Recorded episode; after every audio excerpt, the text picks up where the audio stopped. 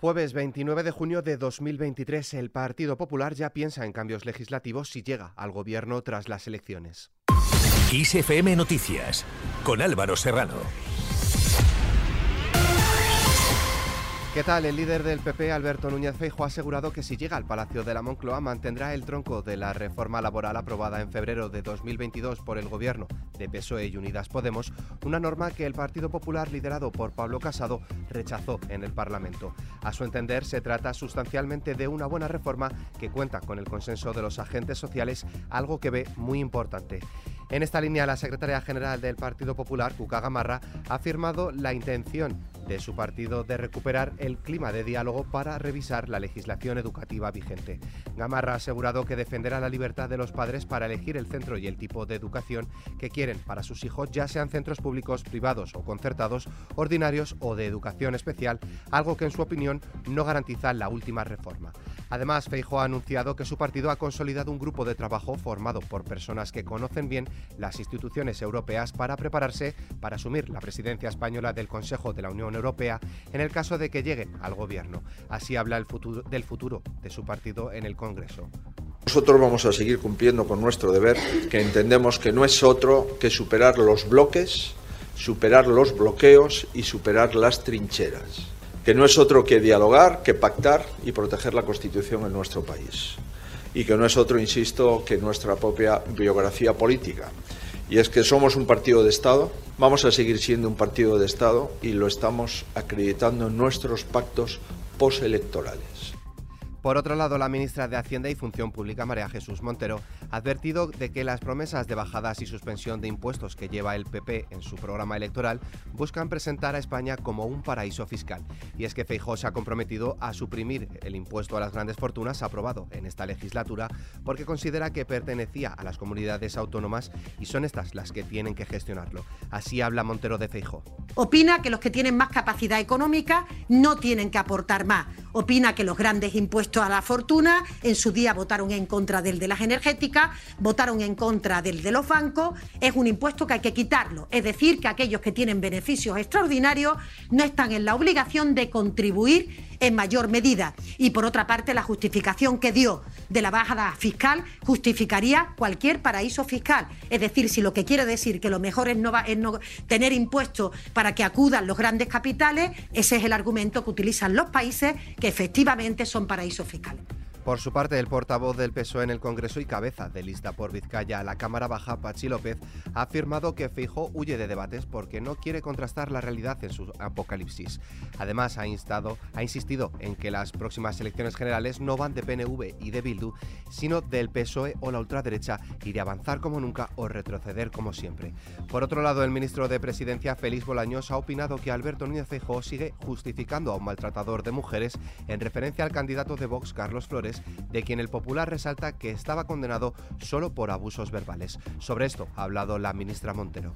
Parece mentira que a estas alturas del siglo XXI las mujeres tengamos que explicar que evidentemente no es lo mismo violencia intrafamiliar que violencia machista que cuando alguien suscribe un acuerdo para que sean intercambiables estas cuestiones, lo que está es diluyendo la gravedad de más de mil asesinatos que desde el año 2003 se han producido sobre las mujeres por el simple hecho de serlo. Mientras tanto, PP y PSOE niegan acusaciones. El gobierno asegura que es rotundamente falso que entre los planes acordados eh, con la Comisión Europea esté la implantación de peajes en las autovías, como afirmó el líder del PP y candidato a la presidencia del gobierno, Alberto Núñez Feijo. Por su parte, Feijo ha salido al paso de la polémica sobre su sueldo como presidente del Partido Popular y senador, remuneración que supera la del presidente del gobierno, y ha señalado que Pedro Sánchez cobra un plus que conlleva gastos de vivienda, pero que no lo critica porque es legal Pasamos a hablar de economía. La inflación se modera más de un punto en junio hasta el 1,9%. El índice de precios de consumo aumentó un 0,6% en junio en relación al mes anterior y recortó 1,3 puntos su tasa interanual hasta el 1,5%. 0,9%, su menor nivel desde marzo de 2021 debido a que la subida de los precios de carburantes, electricidad y alimentos fue menor a la experimentada un año antes. Así se ha referido al tema Pedro Sánchez. Creo que esto es una extraordinaria noticia. Lo es porque eh, reafirma lo que he venido diciendo durante todos estos meses desde el inicio de la guerra. Y es que en un contexto tan complejo, tan extraordinariamente difícil como el que está viviendo Europa y también, lógicamente, España, eh, la economía eh, española es la principal economía que más crece de la Unión Europea. Estamos creando empleo como nunca y estamos rebajando y controlando los precios como nadie en el contexto europeo. El BOE publica la prórroga de la bajada del IVA de los alimentos y otras medidas anticrisis. El Real Decreto Ley también prorroga las medidas laborales vinculadas con el disfrute de ayudas públicas. Eso sí, el Gobierno ha eliminado el paquete de medidas, la posibilidad de extender seis meses la vigencia de los contratos de alquiler con los mismos términos y condiciones establecidos en el contrato que tuvieran en vigor.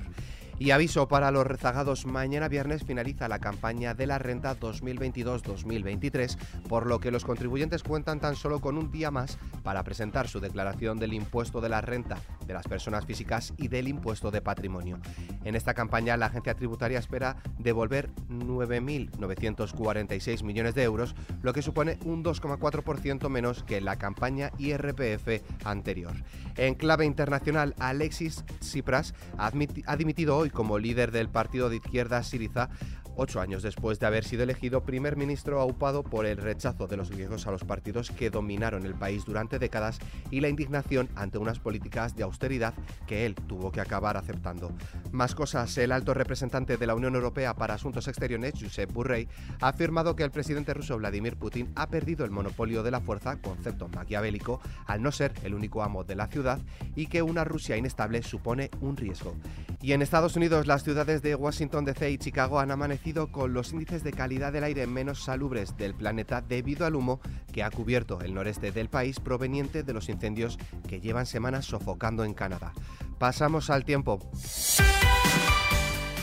Mañana viernes esperan cielos nubosos acompañados de tormenta y chubascos en el extremo norte peninsular y en ambos archipiélagos, situación que irá cesando a lo largo de la jornada. En el resto de la península habrá cielos despejados o ligeramente nubosos. En cuanto a las temperaturas, habrá un descenso generalizado, salvo en el noroeste peninsular, donde permanecerán con pocos cambios. Este descenso podrá ser notable en el noreste peninsular. Con el parte meteorológico nos despedimos, pero la información continúa puntual en los boletines de XFM y como siempre ampliada aquí en nuestro podcast XFM Noticias. Con Paula San Pablo en la realización, un saludo de Álvaro Serrano, que tengáis muy buen día.